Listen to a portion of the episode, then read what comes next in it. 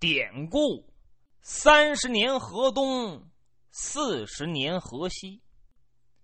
这句话在日常生活当中经常能够听见。他是说呀，人事物变幻莫测，指不定怎么样。今天你坐庄，保不齐明天就我坐庄。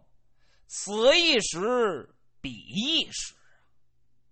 所以呀，有人也做了一首诗，其中有这么两句，说：“三十年河东，四十西，可笑当年论高低。”谁也别说谁，我不定怎么回事那真是谋事在人，成事在天呐。关于这个三十年河东，在历史上。也有一个典故，说的是大唐朝郭子仪的故事。提起郭子仪，无人不知，无人不晓啊。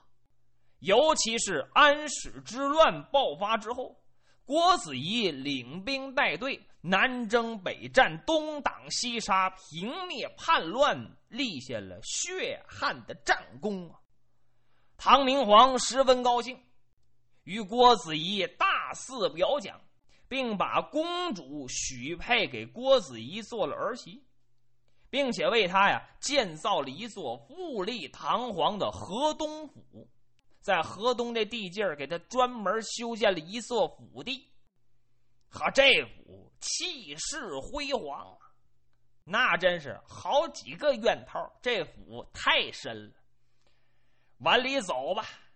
东厢房、西厢房，东跨院、西跨院，头层屋、二层屋、三层院、四层院，使奴换被，吃香的喝辣的，家里人口也多了。郭子仪有七个儿子，八位女婿。您看，过去唱京戏有一出叫《七子八婿大团圆》。又叫满床呼，怎么叫满床呼啊？说的是那呼板。过去当官的，您看电影电视上朝的时候，朝见君王，手里面拿的那个东西叫呼板。怎么叫满床呼啊？就说郭子仪他们家当官的太多了，一到逢年过节的时候，光是这个呼板就能铺满床。家大业大，官宦人家，一切顺风顺水，真可谓要风得风，要雨得雨。这人要有好事啊，是一件接着一件；要说个倒霉呀，是一个挨着一个。刚修建了府邸，哎，生了个大胖小子，郭子仪呀。有了第三代了，有了孙子了，郭子仪更高兴了。尤其是老人呢，隔代亲，都疼隔代人。这小孙子还可以传宗接代，那不是更好吗？给起了个名叫郭胜，胜利的胜，寓意呀，希望这孩子一代更比一代强。把老郭家这香火呀给延续下去。这小郭胜打一生下来就在蜜罐里，你想想，全家人都围他一个人转，那还不好啊？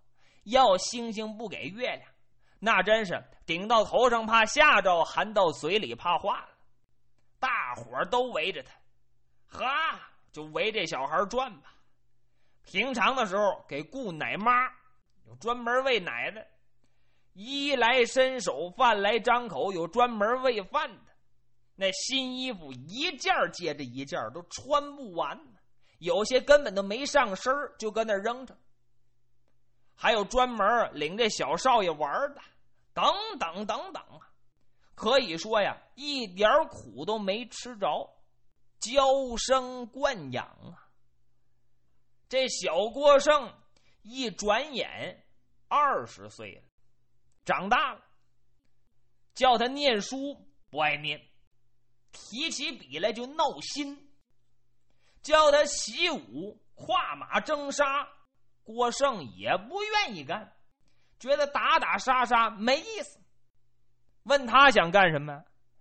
没事下个酒馆了，到青楼里转转了，到赌坊里玩两把了，压个什么黑红宝了，或找两个歌妓吹拉弹唱，找几个好朋友吃吃喝喝，哎愿意干这个。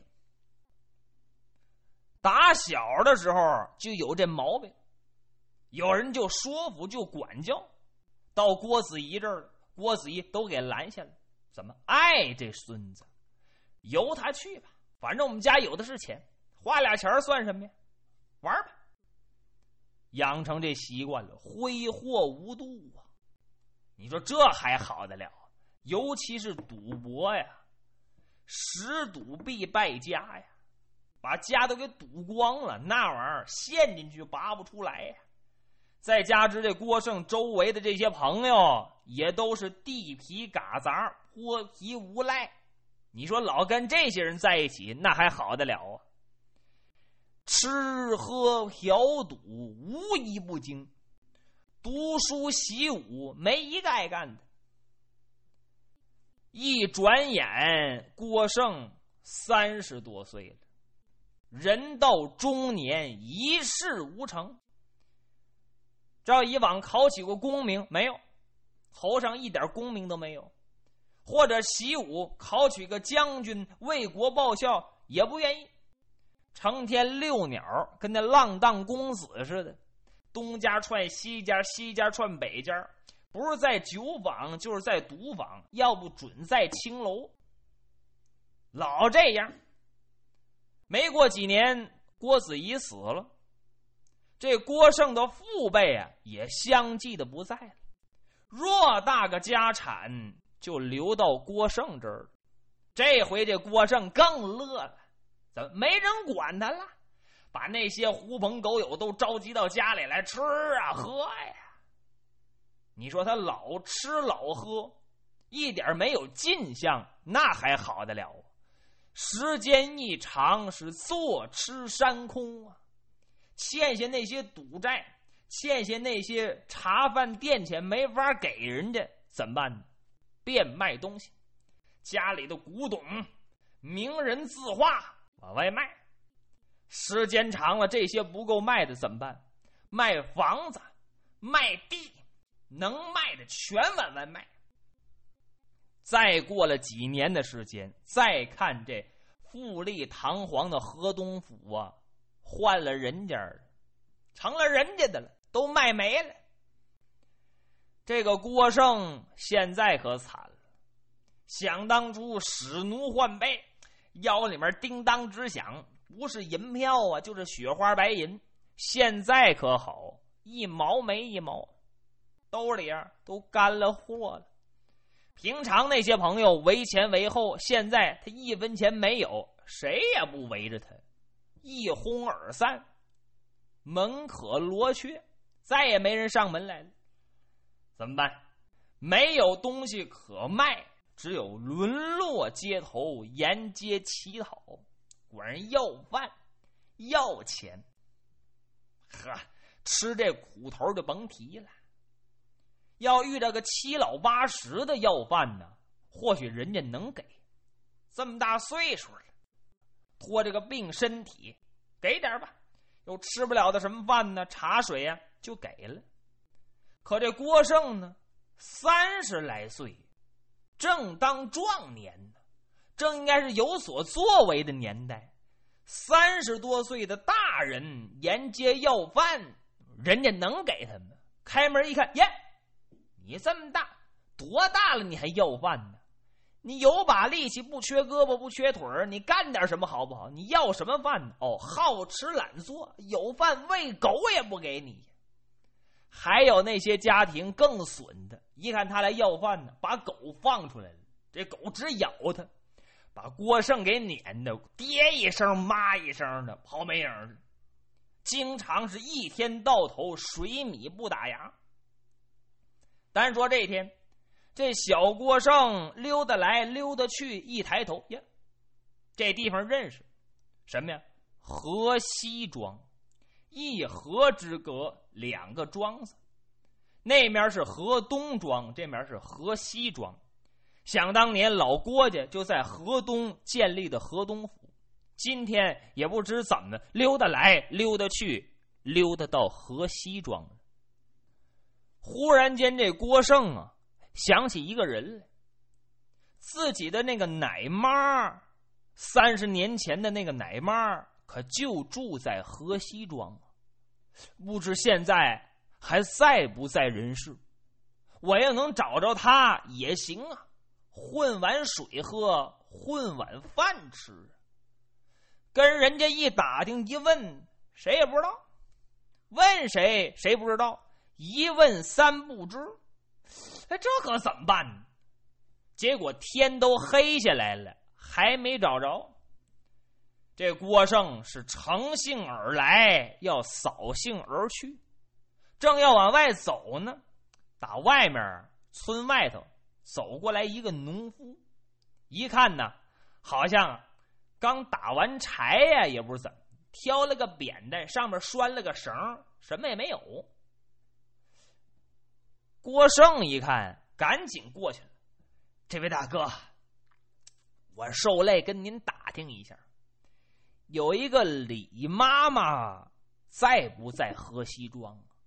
想当初，这位李妈妈可在那河东府当过奶妈，不知您有没有印象？认识不认识？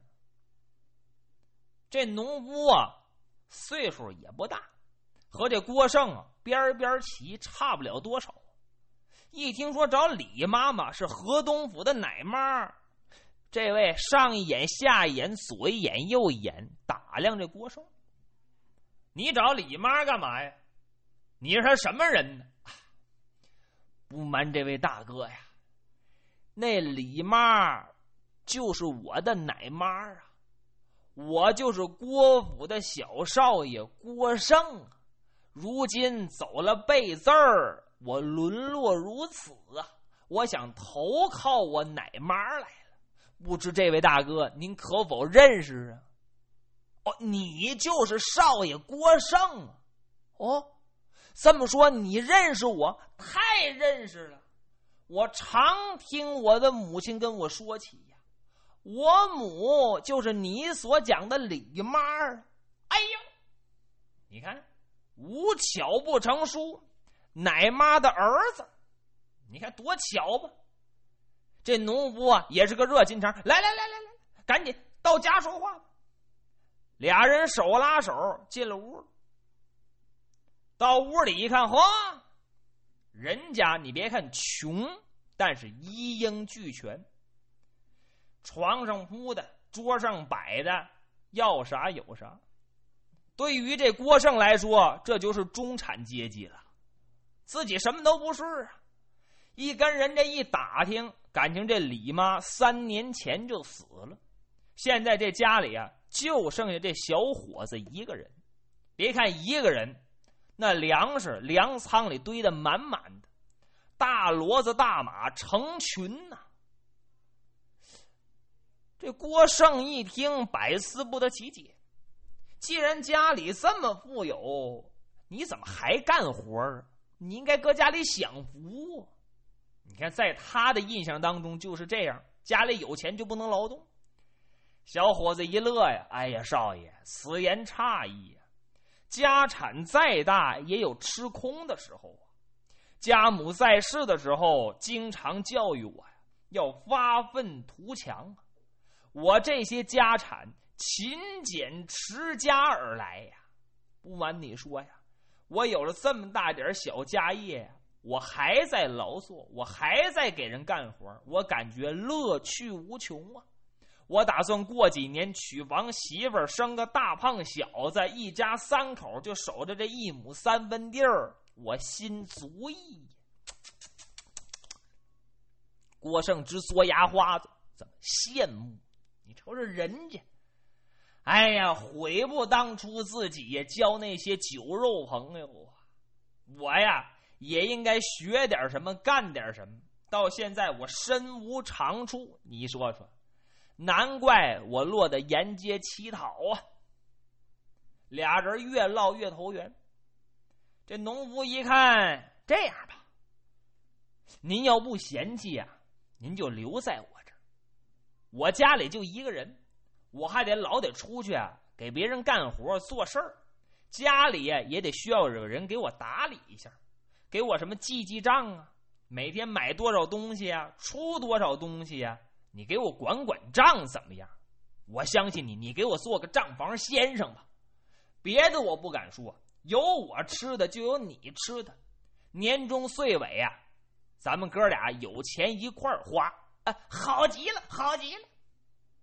现在要饭就别嫌馊了。这郭胜满头应允，叫他记账，可他得会记账，读书写字一窍不通，这怎么办呢？哎，他也有主意，画画。比方说，买。篱笆，自己画一个篱笆。买那个牛，画头牛。